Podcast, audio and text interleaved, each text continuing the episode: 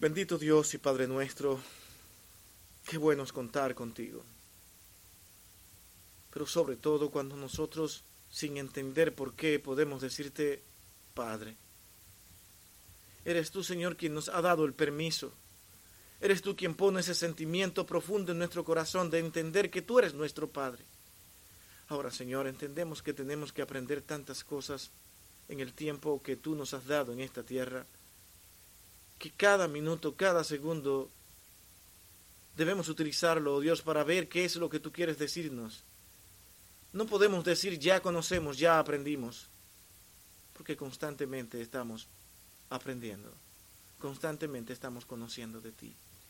Danos la dirección que debemos tener y que sea tu palabra la que nos dé luz en medio de cada situación que nos toque vivir. Aquí estamos, Señor, para rogarte y suplicarte que sea tu Espíritu quien nos guarde, que sea tu Espíritu quien nos dirija en cada una de las palabras que nosotros vayamos a pronunciar en esta ocasión, y que las mismas sean para edificación de nuestras almas. Cuídanos, Señor, porque te necesitamos. Es en el nombre de Cristo que pedimos estas cosas. Amén y amén. Mi hermano, permítanme nuevamente compartir un verso estuve pensando en otros versos, comencé a preparar algo y volví a este texto pensando en nuestra realidad. Creo que estamos viviendo tiempos en los que nosotros vamos a tener constantemente que estar recordando algunos textos bíblicos. Y hoy vamos a leer nuevamente y analizar un poco aquí entre nosotros un pasaje que ya hemos analizado en otras ocasiones y que queremos retomar de nuevo y traerlo debido a la importancia que tiene este verso en tiempos como lo que nos ha tocado vivir. Vamos a ir a Isaías capítulo 59, 1 y 2 y antes de leer yo quiero darle el título y quiero que lo mantengan porque depende de ese título todo lo que nosotros vayamos a decir. El título es el siguiente, ¿Quién es Dios para nosotros? ¿Quién realmente es Dios para nosotros? Isaías 59, 1 y 2. Este verso nos dice de la siguiente manera, He aquí que no se ha cortado la mano de Jehová para salvar, ni se ha grabado su oído para oír pero vuestras iniquidades han hecho división entre vosotros y vuestro Dios, y vuestros pecados han hecho ocultar de vosotros su rostro para no oír. Esos dos versos son suficientes por ahora. Yo quiero que nosotros podamos concentrarnos en lo que vamos hoy a analizar y ver nuestra situación actual y decir, Señor, dirígenos, cuida nuestras vidas, ayúdanos a entender quién eres tú para nosotros. Y qué mejor ejemplo que para nosotros poder ilustrar esto, irnos a ver al pueblo de Israel muchos años antes, un pueblo que Dios escogió para mostrar su gloria, para mostrar su poder, para mostrar cómo Él se relaciona con los hombres, con los seres humanos en diferentes situaciones.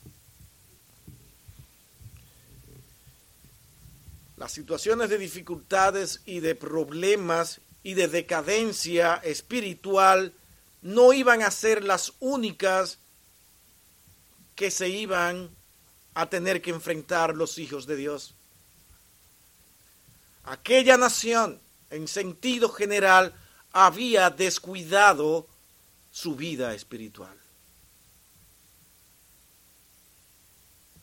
Cuando descuidamos nuestra vida espiritual, solamente podemos decir que hay una separación de Dios y nosotros estamos más mirando hacia abajo que hacia arriba. Y cuando miramos hacia abajo comenzamos a confiar en lo que nos proponen los mejores de este mundo, por decirlo de alguna manera. O lo que yo creo que es el mejor, el más indicado, el que en verdad puede resolver los problemas de esta nación. Aquel pueblo se había alejado tanto de Dios que posiblemente llegaron a confiar en que ellos mismos podrían resolver todas las cosas que se le enfrentaran. De repente se vieron envueltos en guerras, en amenazas, en inestabilidades, desconfianza de lo que habría de pasar. Sentían que ahora no podían confiar en nadie porque nada era seguro. Sentían que el mundo se le ponía oscuro. Si analizan el tiempo de Isaías, en el momento que a él le correspondió, no era un buen tiempo. Y de verdad que no es fácil enseñar y predicar la palabra de Dios cuando las cosas no andan muy bien. Cuando la situación es insegura, inestable.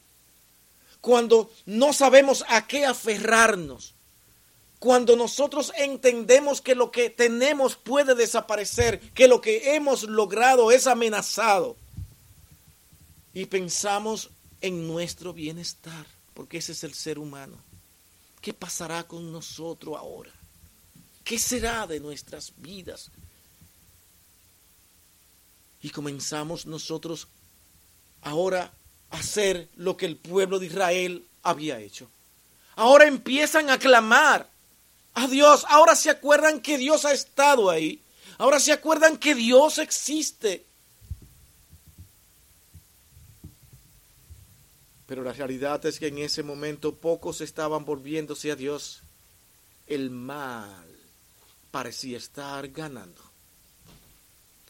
Algunos debieron haberse preguntado si Dios realmente se había seguido interesando en ellos. Esa es la situación del ser humano. Cuando las cosas andan mal, lo primero que decimos es, Señor, tú me amas, realmente tú me quieres, tú estás ahí o realmente tú existes.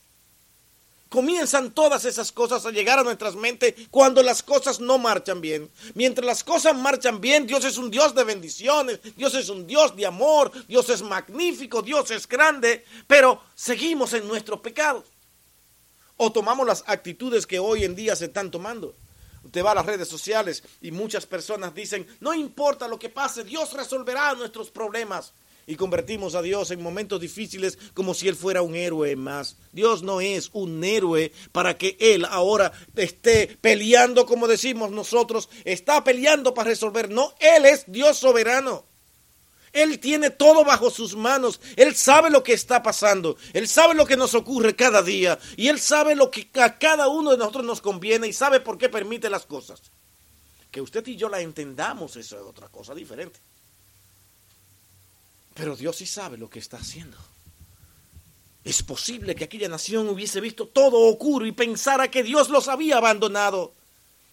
Y por eso que este texto es tan importante, porque a través del profeta Isaías le hace ver que Dios no es ese Dios que ellos están creyendo. Y nosotros en tiempos como los nuestros, donde todo parece inestable, inseguro, que no sabemos hacia dónde nos dirigimos, donde una nación como esta, con tanto poder, que está llamada a ser ejemplo de otras naciones, hoy tiembla. Y nosotros decimos, y eso es este lugar, este país. Podemos entender eso de otras naciones, otros pueblos, pero de esta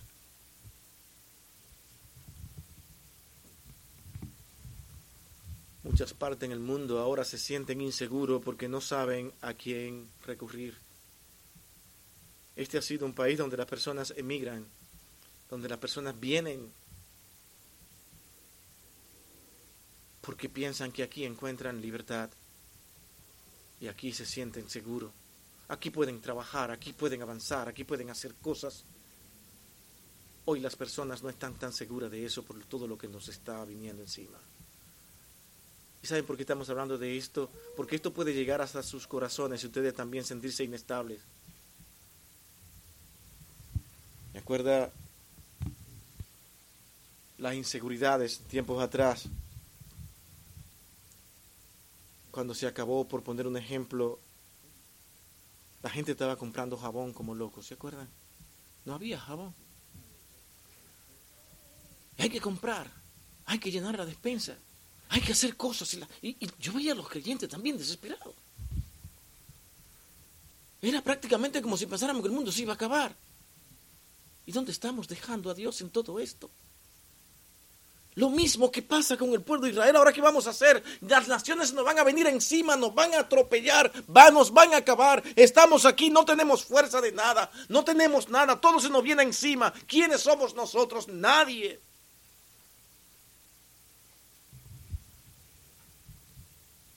¿Cómo se confía en Dios en medio de esta situación? Un ejemplo sencillo, muy sencillo y práctico le puedo poner. ¿Cuál?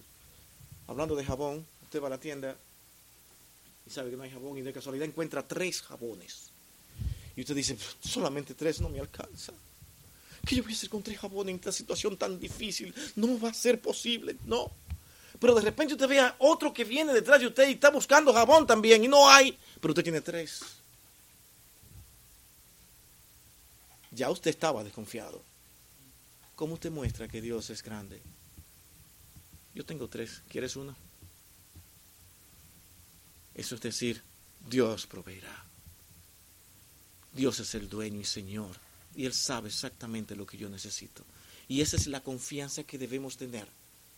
Pero ¿cómo logramos nosotros que nuestro corazón, todo nuestro ser, clame de esa manera en momentos difíciles? Bueno, eso es que vamos, eso es lo que vamos a estar tratando hoy.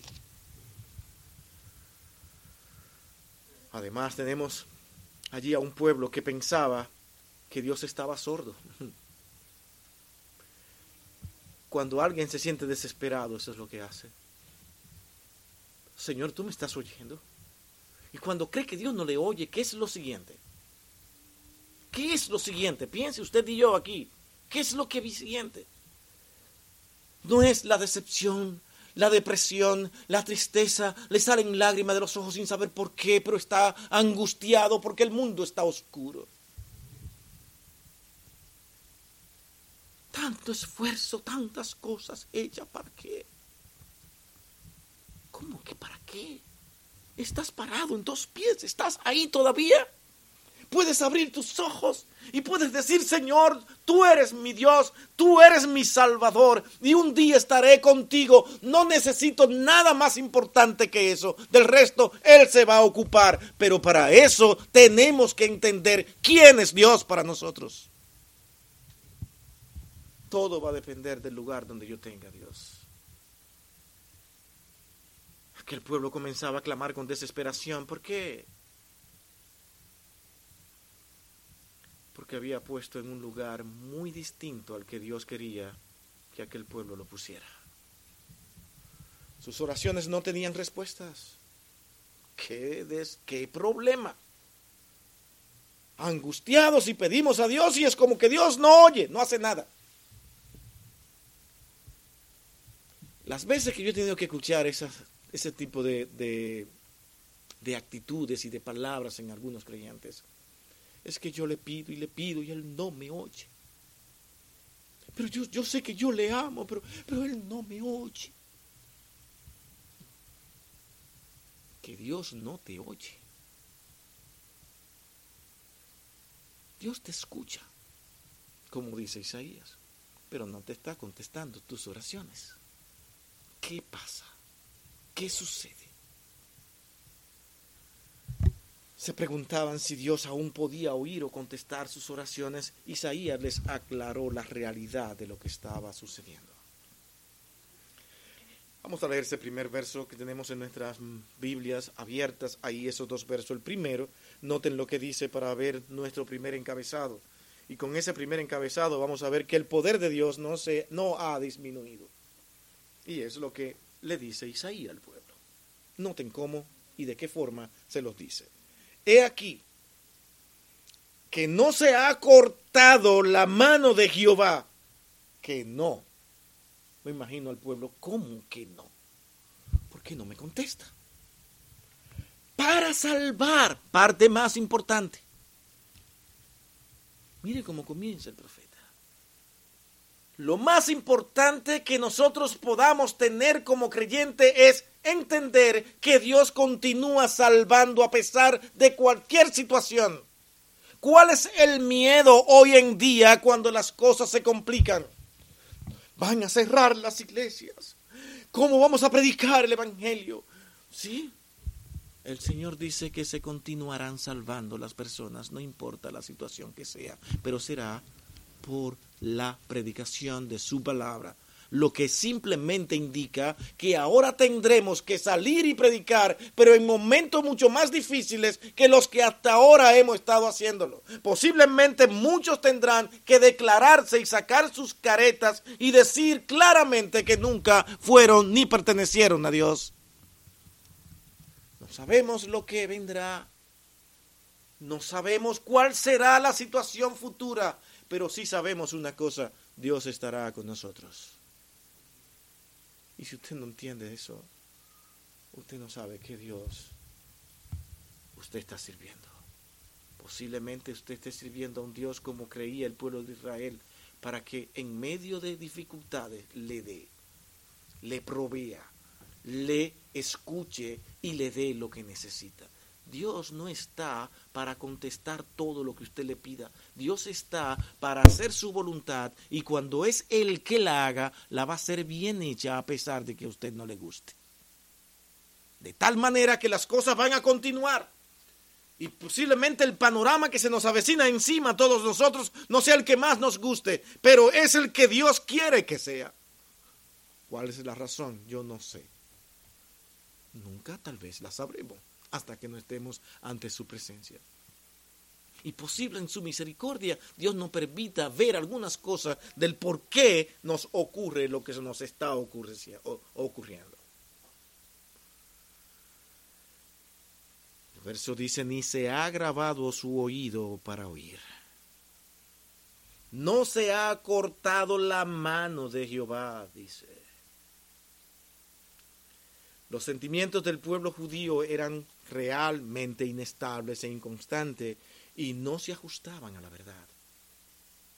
Es todo lo que pasa cuando alguien se aleja de Dios para querer hacer las cosas por sus propias direcciones, que comienza a tomar caminos que él considera mejor o propuestas que parecen estar llenas de amor y de mucho más bondades que la que Dios les ofrece y dice que es, y se van detrás de otras cosas que se apartan de la verdad y al final entienden que no fue lo mejor. Todo lo que se aparta de la dirección de Dios, de lo que Dios ha establecido para usted y para mí, solamente tiene un solo camino. El camino errado que nos lleva al desastre y a la perdición los pueblos, las naciones hoy se están destrozando simplemente por una cosa, la que usted y yo conocemos, que ni siquiera tengo que decirla ya, porque se han apartado de Dios. ¿Y no es eso lo que usted ve todos los días? Las propuestas que se ponen, que se dan, las propuestas que nuestros políticos expresan y claman y dicen y las personas les aplauden, apoyando el pecado. Y eso es lo que queremos. Eso es lo que queremos, una nueva visión del mundo. Todo diferente, todo cambiado. Ahora sí vamos a tener y vamos a caminar adelante.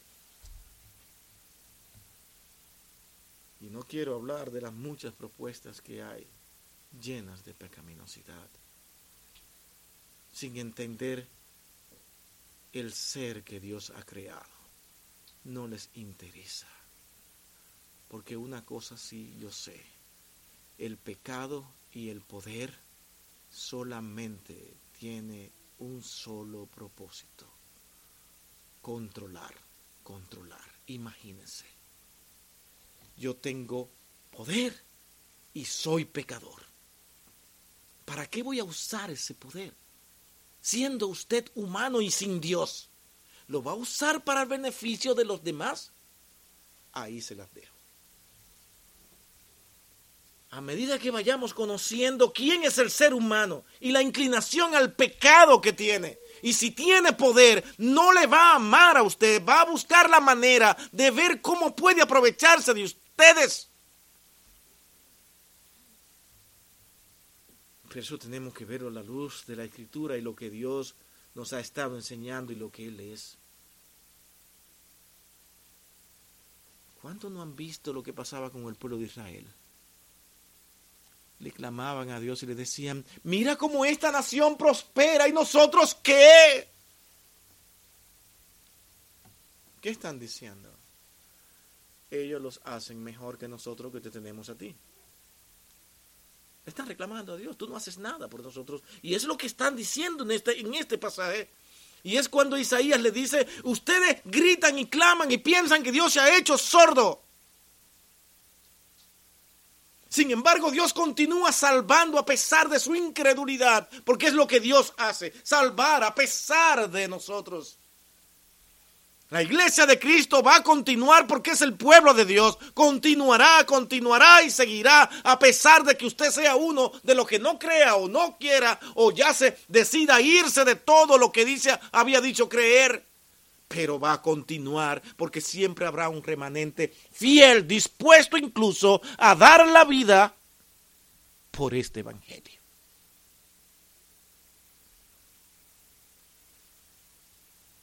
¿Seré yo? ¿O solamente estoy aquí parado para hablar y que se vea bien? ¿Estaré yo dispuesto a dar mi vida? Esa es la pregunta que usted me está haciendo a mí ahora. Yo le diría de esta manera. Yo no sé si en ese momento Dios me dará la fuerza y el valor. Pero como anhelo que así sea.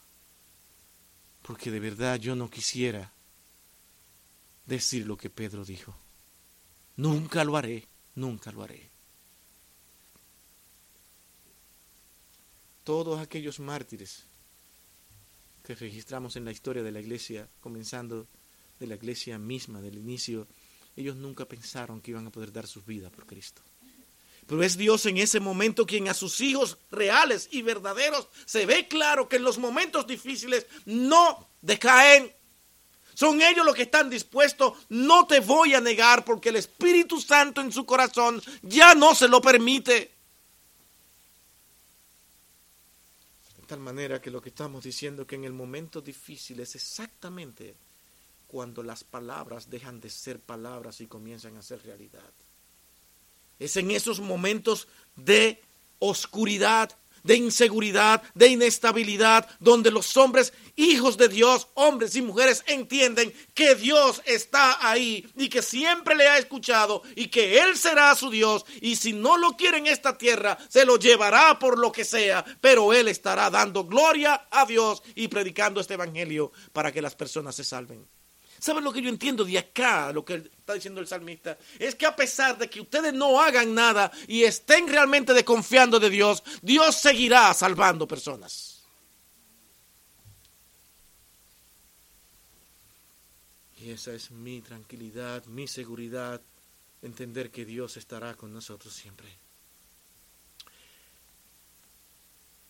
Traer estas palabras de Martín Lutero para mí es sumamente importante. Noten lo que este hombre en su tiempo y en su situación y su contexto de vida podía decir. Si ustedes han estudiado la vida de Martín Lutero, tenía que vivir en momentos difíciles todos los días de su vida después que él decidió realmente ir a la Biblia y dirigir su vida a través de lo que la palabra de Dios le decía. Cuando él entendió de que lo más importante era seguir los lineamientos de la palabra de Dios y sus principios y no lo que alguien o una institución eclesiástica determinara, él dijo las siguientes palabras. Los sentimientos van y vienen y son engañosos. Le repito esto. Los sentimientos van y vuelven otra vez de nuevo, pero cuando yo creo que tengo las cosas claras, ellos mismos no se engañan. Y sigue diciendo, mi garantía es la palabra de Dios, ninguna otra cosa merece ser creída. Porque yo siento que muy profundamente dentro de mí que esto es. ¿Y quién te ha dicho a ti que tus sentimientos son lo que tú debes de seguir? Y yo me acosté pensando Y como me acosté pensando lo que yo quise pensar, lo que me llegó a mi mente, lo que mi mente quiso organizar ahí dentro, y en eso yo creo. Ahora devuelvo y te pregunto, ¿dónde está Dios en tu vida? ¿Quién es Dios para ti en esos momentos y en esos pensamientos? Bueno, vamos a la palabra de Dios y ver quién es Dios. ¿Qué hacer en estos momentos? Pero son esas personas que normalmente cuando tú comienzas a hablarle de la palabra de Dios y lo que Dios dice en su palabra, ellos como tú le has quitado emoción a sus pensamientos y todo lo que tú has querido decir, se te duermen y están cansados, ya te oyen pero no te quieren seguir escuchando porque ellos están concentrados en que sus sentimientos y su forma de pensar y de creer son las más importantes. Porque a través de esos sentimientos Dios le está hablando. Cosa más interesante. Dios escribió su palabra para nada porque ahora él está escribiendo, está hablándole a las personas por los sentimientos. O por cosas que se soñaron o imaginaron. Yo no puedo ver esto aquí. Estas palabras de Isaías son extremadamente claras. Veamos ese verso de nuevo. Primero, he aquí que no se ha cortado la mano de Jehová para salvar ni se ha grabado su oído para oír. Segundo encabezado, hemos visto que el poder de Dios no había disminuido, seguía siendo el mismo Dios de siempre. Ahora, Dios no había ensordecido. Y eso fue parte de nuestra institución. Ahora veámoslo claramente, la palabra de Dios te está diciendo, Dios no es sordo. Él oye. Y todos los días te oye. Y si tú eres su hijo, Él sabe cuando una petición tuya no puede ser contestada, porque Él tiene otros propósitos contigo. O te va a enseñar a través de las dificultades, de los problemas, de todas las cosas que vengan a tu vida, para que tú comiences a entender de que Dios es un Dios que hace las cosas no a mi manera, sino a la de Él y lo hace por amor. Mire qué cosa más, incomprensible. ¿Qué amor es ese que me hace sufrir? ¿Cómo entender eso? No puedo. Mi humanidad se revela y pelea conmigo. Pero cuando un hijo de Dios pone toda su fe y toda su confianza en el Señor, sabiendo que Él está ahí, Él descansa. Señor, esto es lo que tú has querido para mí cuánto temor, y hemos puesto tanto este ejemplo aquí, cuánto temor tienen aún los creyentes, los hijos de Dios. No me diga que no. Hay creyentes que dicen así, hablan, dicen, a mí no me hace que se pierda todo, porque a mí no me hace perderlo todo. Pero Señor, que, eso no sea una realidad, es un asunto tú y yo. Muy dentro de su corazón, que eso no pase, Señor, que eso no me acontezca. Pero se oye bonito cuando lo expresamos. La realidad es que nuestra humanidad, cuando vemos eso enfrente de nosotros, de que todo puede desaparecer y podamos volver otra vez a pasar trabajos y necesidades, temblamos. ¿Qué será de nuestra vida? ¿Qué será el pueblo de Israel? Lo que hemos logrado hasta ahora. ¿Qué es? Señor, tú me has abandonado, te pido que nos socorra. Mira, nos asedian las demás naciones, nos van a destruir y tú estás ahí como que no escuchas nada. Se olvidaron que el Señor le había dicho que por su pecado iban a ser cautivos. No, eso no, lo, eso no se acordaban de eso. Constantemente cada profeta que venía estaba advirtiéndole al pueblo de Israel que tenían que volver a Jehová. Ahora dicen señores que tú no nos escuchas. Claro, cuando Dios hablaba, ellos eran lo que no escuchaban. Mi hermanos, muchas veces Dios constantemente habla nuestras vidas. Puede estar hablando hoy, aquí, en este instante, pero usted está escuchando. Eso es lo que usted y yo debemos de hacer realmente. Yo estoy escuchando a Dios o estoy deseando que todo termine ya para ir para mi casa. Dice nuestro texto, ni se ha grabado su oído para oír. Dios podía escuchar sus oraciones como antes. Entonces, ¿por qué no había respuesta a sus oraciones? El problema no estaba en Dios, sino en el pueblo mismo, que se suponía que harían la voluntad de Dios. Ahora tenemos que ver si la estaban haciendo. Oh, qué interesante. Hacemos lo que nos da la gana, vivimos como queremos, ponemos a Dios en el lugar que nosotros creemos y decimos, a Dios se le sirve de diferente manera. Yo sirvo a Dios de esta manera, tú lo sirves de esa manera. No, no hay tres, ni cuatro, ni cinco maneras. Hay una sola manera que Dios quiere en la que tú le sirvas. Y esa es la que tú debes de conocer. ¿Quién es Dios? ¿Dónde lo colocas? ¿Dónde lo pones? Él es un Dios soberano para ti. Él es un Dios que a pesar de las dificultades, Él está ahí contigo. ¿Tú crees eso? No solamente por decir, es que yo sé que Dios está conmigo aquí en todo momento, pero sigo turbado, angustiado, con desesperación. Hay que ir a la tienda, hay que llenar la casa, hay que comprar cosas porque el mundo se va a acabar. Vamos con calma. Tengo tres jabones, no importa que el mundo se acabe, con esto yo voy a resolver. Toma uno. Y si aparece otro que tampoco tenga, bueno, ahora uno y uno y uno, tres, ya no tengo más. Esa es la confianza en el Señor. Pero cuando hacemos así, espérate, yo no voy a dar esto. Y en esta situación, ay, no, no puedo, no puedo, no me quedo sin nada existiendo necesidades en otros? Porque tienes miedo a que todo lo que tienes desaparezca. ¿Quién es Dios para ti? ¿Quién es Dios para ti? ¿Quién es Dios para nosotros? Isaías nos dice que la mano de Dios no se ha cortado, ni su oído ha dejado de escuchar. Entonces, Dios no había cambiado para nada. Es el mismo Dios hoy y siempre. Y noten que si queremos comparar la situación de aquel pueblo, es exactamente el mismo sentimiento que algunos, vamos a decir que tal vez lo más informado de lo que está pasando en este mundo, ahora porque mientras más información usted tenga de lo que está realmente pasando en estos momentos, su corazón se puede angustiar y desesperar. Pero era tan claro lo que estaba pasando en el pueblo de Israel en ese momento que era prácticamente el pueblo entero que estaba en ansiedad y pensando que Dios no le escuchaba.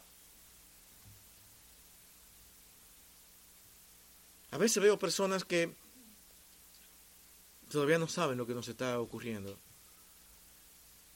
Y yo digo, wow, están bien, qué bueno. Ojalá que no sigan investigando mucho, porque si siguen investigando se van a angustiar. Pero si usted comienza a investigar y a buscar cosas y va a angustiar su corazón de tal manera que caiga en la misma situación que ha caído el pueblo de Israel, entonces deje de escuchar noticias. Porque las cosas no están, no están tan fáciles. Y quiero decirle esto a la iglesia, ¿saben por qué? Haciendo este paréntesis aquí, para que nosotros entendamos que si las cosas pasan como parece ser que van a acontecer, usted debe seguir entendiendo que Dios está ahí, que su mano no se ha cortado, que Él siempre le escucha. Y usted debe permanecer en paz con el Señor a pesar de que tenga que mudarse de la casa que tiene. ¿Estamos aquí? ¿Verdad que eso no suena bien? ¿Verdad que nos gusta? No, porque usted, todos nosotros como seres humanos nos gusta estar bien, cómodo. Trabajamos para eso, nos esforzamos para eso. Y no tengo que decir esto, pero mi hermano, yo soy de lo que le decía a nuestro hermano, yo acabo de comprar un vehículo que yo estoy encantado, yo disfruto lo que compro. Dios quiso que lo tuviéramos. Ah, no, yo me paro en la ventana y lo miro una y otra vez y lo sigo mirando y dice, wow, lo compré. A mí no me hace. Es, un sentimiento del ser humano. Ahora, si Dios mañana dice, no hay más vehículos, o no quiera el Señor, lo chocan, ya pierde su belleza el vehículo. ¿Y qué hago yo? ¿Qué es lo que sigue, Señor? Gracias por haberme dejado disfrutarlo unos días. Pero aquí estamos. La cosa tiene que continuar igual. Y confiando en el Señor y sabiendo que Él está ahí, que Él es mi Dios, Él es mi Señor en medio de toda situación, no importa si tengo o no tengo. Bueno, el pueblo de Israel no pensaba de esa manera. Y yo quiero realmente aquí entre nosotros ponerlo en esa misma situación. Entiendan que Dios es el mismo en medio de todo. Porque van a venir situaciones en que nos vamos a angustiar y cada vez que usted encienda el televisor o para oír noticia o vaya a su computador donde tal vez encuentre información más verídica, posiblemente usted se angustie porque no va a creer lo que está pasando. Y va a decir exactamente como el pueblo de Israel, Señor, ¿dónde tú estás? ¿Por qué no me escuchas? ¿Qué es lo que está sucediendo? ¿Es que no me amas? Y verá a muchos diciendo, utilizando ahora a Dios como el superhéroe que lo va a resolver todo. Y no se preocupen que Él lo va a resolver todo. El asunto es que con esa palabra están diciendo, va a resolverlo como yo quiero que Él lo resuelva. ¿Sí se entiende? Entonces cuando Dios dice, nada pasó como yo quería. ¿Y qué pasó? Ahí están todos los ateos y los perversos. Ahí donde está el Dios que ustedes confiaban, que creían, ¿dónde está ese Dios? Porque no pierden oportunidades. Es usted quien realmente tiene que enseñarle a ellos quién es Dios con su vida. Dios no puede ser presentado como un héroe porque Él no tiene que ser presentado como un héroe. Él es el Dios y Señor de este mundo y nada se escapa sin su consentimiento, nada se hace sin su voluntad. ¿Usted entiende eso? Nada absolutamente. Cuando nosotros creemos y ponemos a Dios como un héroe, es porque Él ahora ha despertado y dicho, ay, tengo que ayudar a esa gente. Tengo que ayudar a los pobrecitos. ¿Qué hago? Están clamando a mí. No es que todo está dentro de su plan. Pase lo que pase. La Biblia ahí me enseña que todo ha estado organizado desde antes de la fundación del mundo. Yo soy el que no lo entiendo. Ahora roguemos a Dios para que yo esté dentro de sus planes y que Él en su misericordia se haya acordado de mí. Pero Pablo podría haber dicho lo mismo, Señor, tú no te acordaste de mí, tú sabes lo bien que yo estaba, yo era una persona realmente tremenda, con muchísimos bienes, y creyendo que estaba haciendo lo que era correcto, perseguía y mataba a, muchos de los hermanos que seguían a Cristo. De repente se ve sin nada y tiene que hacer tienda de campaña. Pablo podría haber dicho, pero Señor, mira cómo yo te sirvo ahora, te he conocido y ahora tú me has abandonado. Yo no escuché nunca en ninguna de sus escrituras, no sé cuáles hayan sido los demás pensamientos de Pablo. No creo, por la manera en que escribe y, y pide a Dios, que esas palabras jamás salieron de él. Estuvo dispuesto a aceptar cualquiera que sea su situación, como sí expresó. Sé vivir, sé vivir en abundancia y en la escasez.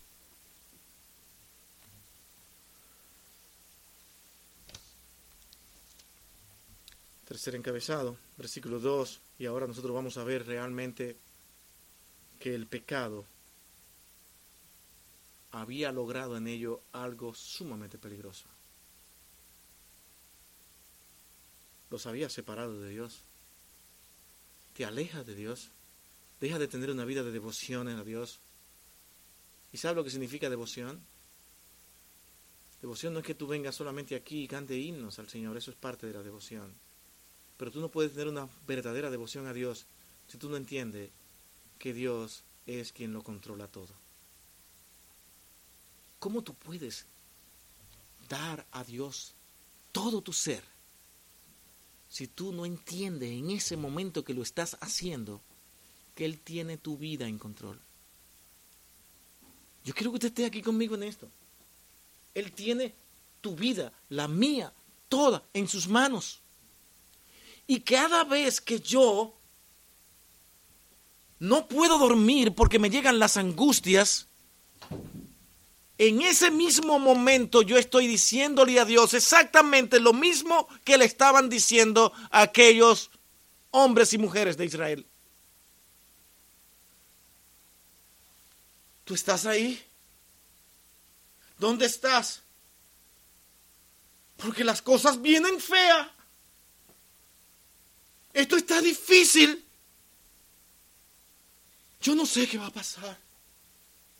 Ay, Señor. No sé. Uy, hoy no estoy para hablar. Te puede amanecer así, créame. Hoy no tengo ánimo. Está pensando en todo lo que viene. Y las noticias ahí sin parar. Porque si escucha a un youtuber, a ellos les encanta traer las malas noticias porque eso da like. Y usted tiene que saber medir eso y saber cómo vienen y por dónde vienen. Y ahí está usted más angustiado. Con más información en su cabeza, más problemas ahora todavía. Hasta que usted se da cuenta que los mismos youtubers solamente están buscando un beneficio aprovecharse también de usted con sus informaciones. La planifican, se sienten y la dicen, y a veces dicen exactamente lo que está pasando, pero añaden cosas que vienen a su favor. Eso solamente usted podrá hacerlo por usted mismo para darse cuenta de esas cosas. Aquí yo no puedo explicar eso. Es un asunto que usted tiene que aprender a verlo. Pero por encima de todo eso, debe decir en todo ese momento de que yo realmente dependo de Dios y debo vivir para Dios en una vida de devoción a Él de entrega a Él, en cómo me entrego yo a Dios y no es entendiendo que Él tiene control de mi vida y de todo lo que me rodea. Este mundo no se gobierna, el presidente no es el que gobierna, aquel que viene no es el que gobierna, este mundo lo gobierna Dios. Y duerma en paz, duerma tranquilo. Y si este país ha de sufrir, será por consecuencia de su pecado, porque mucho se ha apartado de Dios esta nación. ¿Qué más podemos pedirle a Dios? ¿Qué más podía hacer Isaías en esa situación? Sino decirle, Dios no se ha cortado, pero ustedes por su pecado tienen lo que tienen. Y no ha terminado. Dios seguirá con su plan de castigo para enseñarle a usted y a mí. Esta nación se ha rebelado contra Dios.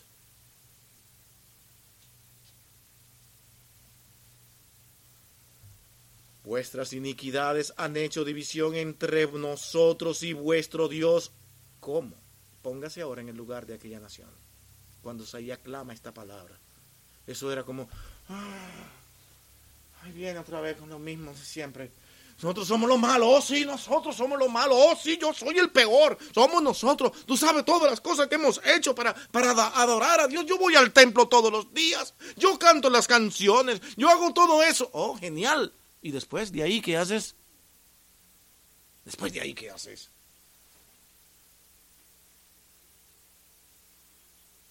Vive como quiera, hablas como quieras, dice las palabras descompuestas como quiera no te importa más nada. Y después, ay Dios, pero tú sabes, mira, ay Señor mío, y ponen angelito aquí y un angelito allí en la casa y, y piensan que todo eso le va a proteger. Quieren vivir como quiera, pero ponen a Dios en el lugar que no deben de ponerlo.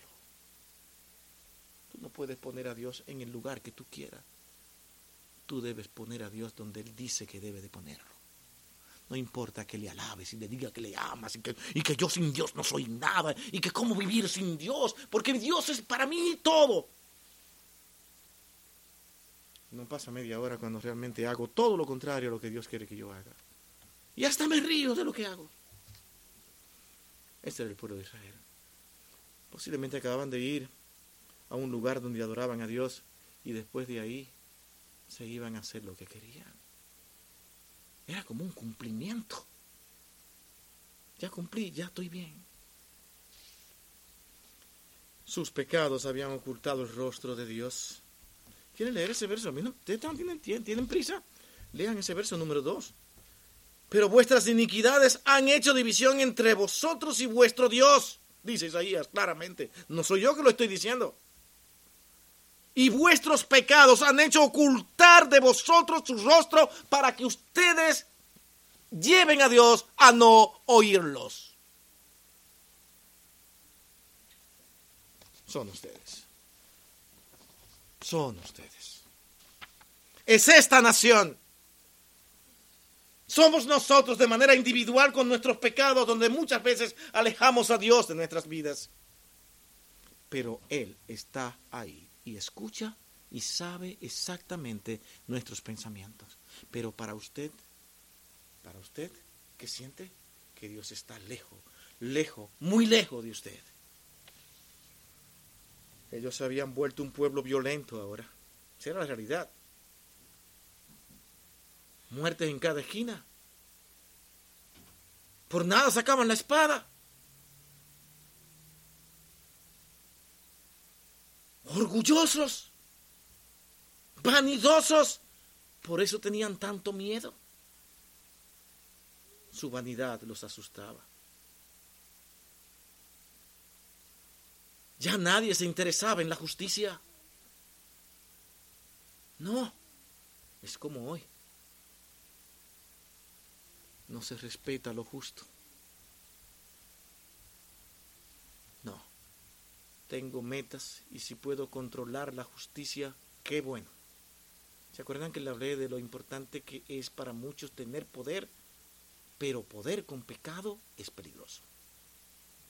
Poder sin Dios es muy peligroso, porque el hombre no sabe pensar si no es de una sola manera, egoístamente. Si nosotros siendo creyentes y amando a Dios, muchas veces tenemos que pelear con nuestro egoísmo. Ahora imagínense una gente con poder, con poder controlar cosas. Y, y más de ahí, negando a Dios abiertamente en pecado, ¿qué usted cree que va a hacer esa persona? O a proponerle a usted que lo aman, que lo quieren, que son los mejores del mundo, tienen las mejores soluciones del mundo, pero usted no será más con un instrumento en las manos de ellos, porque son seres egoístas, inclinados al pecado y al mal. Este pueblo no era diferente. Ahora se sentían atrapados con todo lo que sabemos que somos, y nuestro alejamiento de Dios abrió más nuestra pecaminosidad, más ambición a seguir el pecado, porque mientras más nos alejamos de Dios, más amamos al pecado. Ellos querían entregarse al pecado, pero ahora estaban en situaciones difíciles y ahora se acuerdan de Dios. Normal. Cuando una persona solo se acuerda de Dios en momentos difíciles, eso dice que algo no anda bien. Se dan cuenta que Dios está ahí y que hay que clamarle a Él. Pero ahora Dios no les escuchaba, porque su pecado ya lo había controlado. Y en sus corazones querían resolver solamente los problemas para después de resuelto, entonces volver a lo mismo. Y con nosotros mismos Dios no hace eso por amor. Cuando tiene que ser resuelto un problema de pecado, Dios trabaja con nosotros a su tiempo, nos permite pasar por tantas cosas para que un día nosotros digamos, Señor amado, te necesito. Ahora ese corazón clama abiertamente con una necesidad increíble sin que ya nada le importe. Nada de este mundo resulta tan más importante que Dios. Ahora Dios es su Señor, su amo, su soberano. Porque sin entender la soberanía de Dios, vuelvo y repito, ninguna de sus, de sus devociones a Dios tiene sentido. Ellos habían escogido sus propios caminos. Olvidaron el humillarse ante Dios para llenarse ahora de arrogancia. Lean un texto, déjenme permitirme leer un texto. Y es segunda de Crónicas 7:14. Miren lo que pasaba con este pueblo al que Isaías le estaba predicando en ese momento. Segunda de Crónicas 7:14. Dice, si se humillare mi pueblo. Mire qué clamor. No estaba humillado. Eso era como decir, Señor, tú eres mi Dios, contéstame. ¿Contesta Dios así? Estamos quedando mal. Mira los, mira los paganos cómo están. Esas eran las reclamaciones. Estamos quedando muy feo, muy feo. Nos están mirando mal. Así es que te va a tocar ayudarnos a nosotros. Y Dios sí los voy a ayudar. Lo voy a enviar a Babilonia. Esa es la ayuda. Esa es la ayuda que ustedes merecen. Cautivos enseñando a un pueblo desobediente que se había llenado de orgullo. Si se humillara en mi pueblo, sobre el cual mi nombre es invocado, y oraren, eso se había perdido, y buscaren mi rostro, No lo estaban buscando porque ahora lo buscaban. ¿Por qué? Porque necesitaban ayuda de Él. Y se convirtieron de sus malos caminos, cosa importante. No solamente venir y clamar, sino que ahora transformen sus vidas y se olviden de su pecado y corrijan todas aquellas cosas que realmente ofenden a Dios. ¿Te importa a ti ofender a Dios con tu manera de vivir, actuar, hablar y todo lo que haces diariamente? ¿Te preocupa eso? ¿O no te preocupa? ¿Qué es lo que está pasando? Dios es el mismo hoy, ayer y siempre y te dice las mismas palabras a ti. Estas palabras no son únicamente para el pueblo de Israel. Si se convirtieron de sus malos caminos, ahora, ¿qué dice él?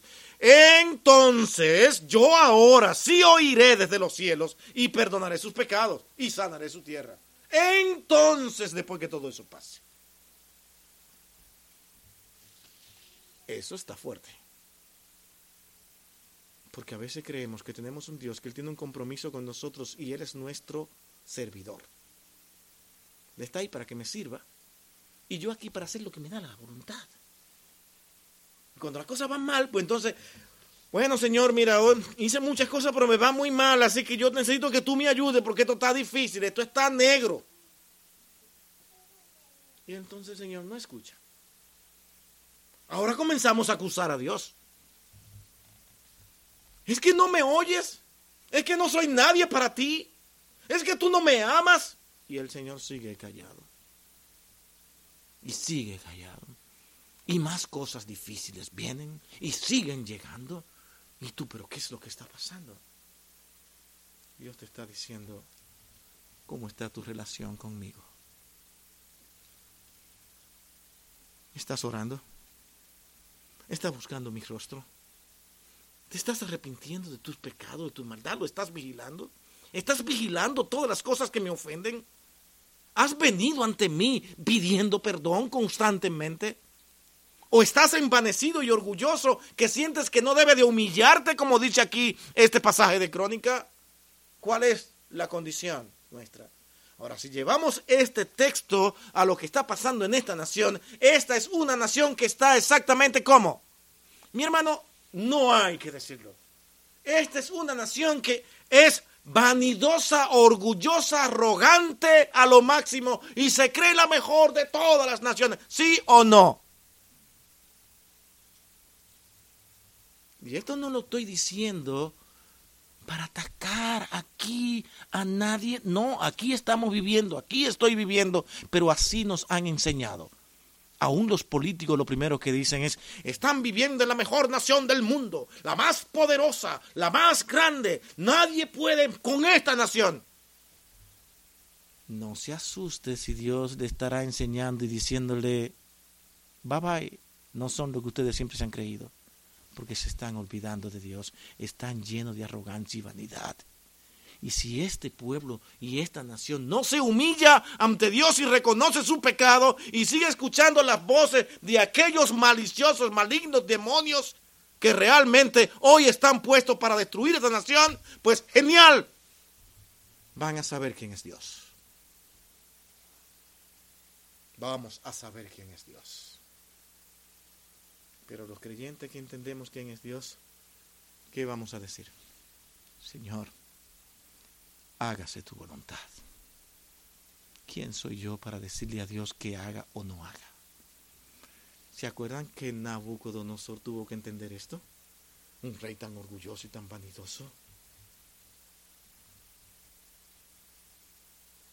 ¿Quién soy yo para decirle a Dios lo que tiene que hacer con sus criaturas tanto en el cielo como en la tierra. Aquel hombre fue humillado, pero para gloria de Dios. Cuando su corazón entendió eso, su reino le fue restablecido.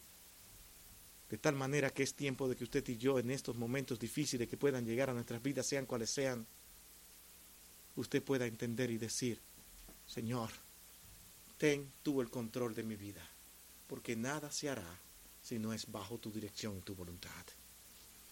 Gracias a Dios porque estamos aquí reunidos hoy nuevamente. Y eso es parte de su voluntad. Fue muy triste cuando dijeron que teníamos que salir, que no podíamos estar aquí. Pero cumplimos con nuestra responsabilidad de hacer lo que podamos no todo el mundo entiende que hay una responsabilidad con el Evangelio. Muchos buscan sus comodidades, lo que más le acomoda, lo que mejores ellos creen que debe de hacerse. Ellos trazan sus propias reglas cuando realmente muchas veces hay compromisos con la iglesia local en momentos difíciles. Pero nos olvidamos de ese cuerpo de Cristo que es la iglesia local y muchas veces tomamos la medida que nosotros creemos mejor para mí. Doy tanta gracia al Señor por el compromiso de muchos hermanos de, que, de estar juntos, porque a todos nos hace falta ver nuestros rostros. Y nos vimos nuestros rostros a través de Zoom. Eso es responsabilidad del creyente.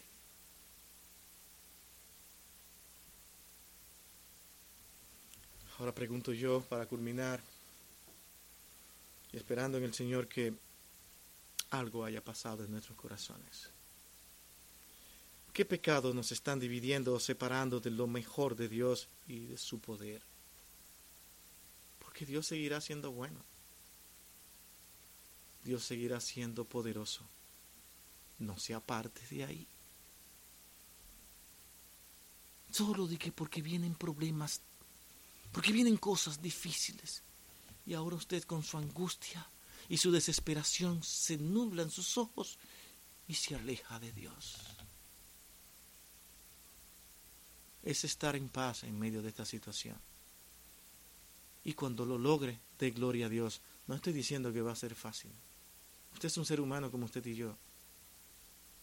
Y podemos también llegar en un momento dado a tener momentos oscuros en que no desesperemos. Pero yo espero en el Señor de que Dios en su misericordia permita que reflexionemos rápido.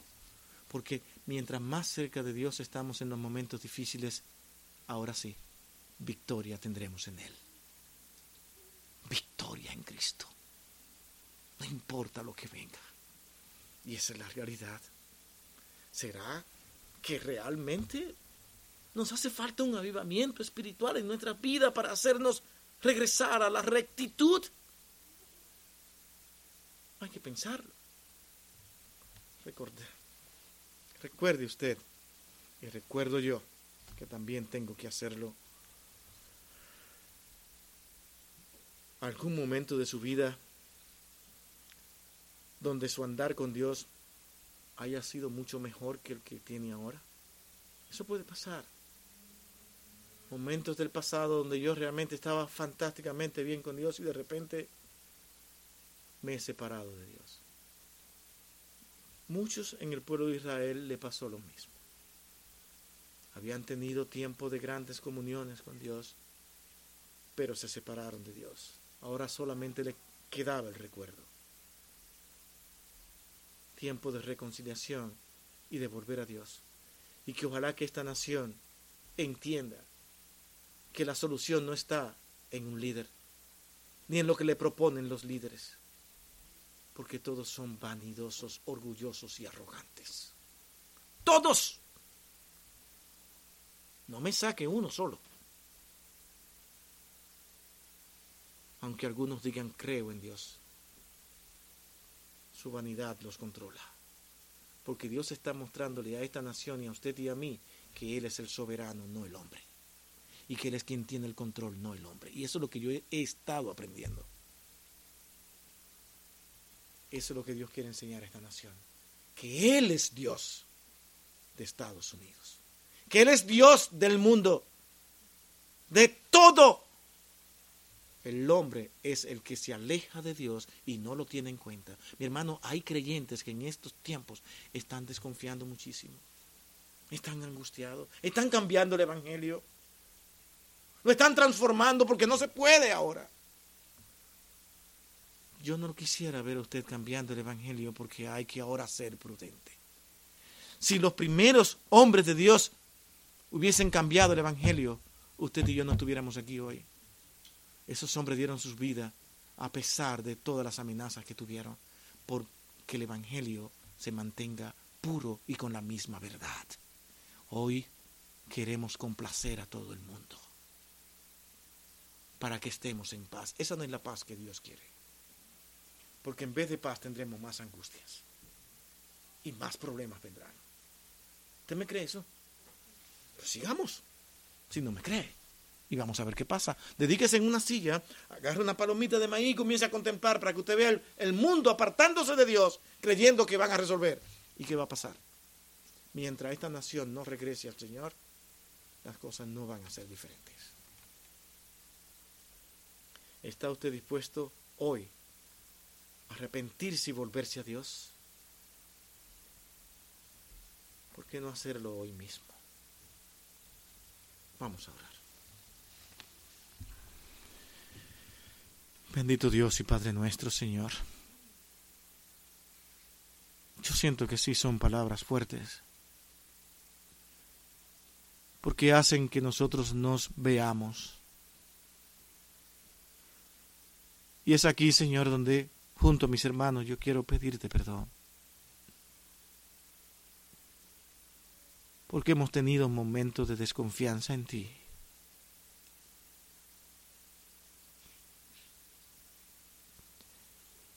Señor, que salgamos de aquí restablecido, entendiendo que tú eres nuestro Dios.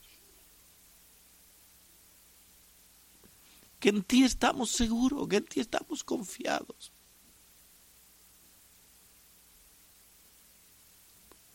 Perdona nuestras debilidades. Porque tal como el pueblo de Israel, nos alejamos de ti.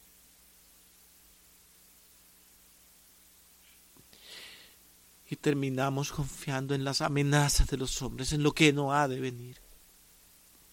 Y nos olvidamos que tú eres el Señor de nuestras vidas y de todo lo que hay en Él.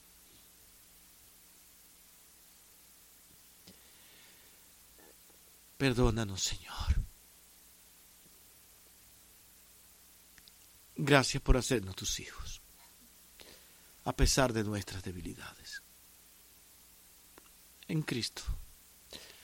En ese nombre maravilloso, Señor, te lo pedimos y te damos las gracias.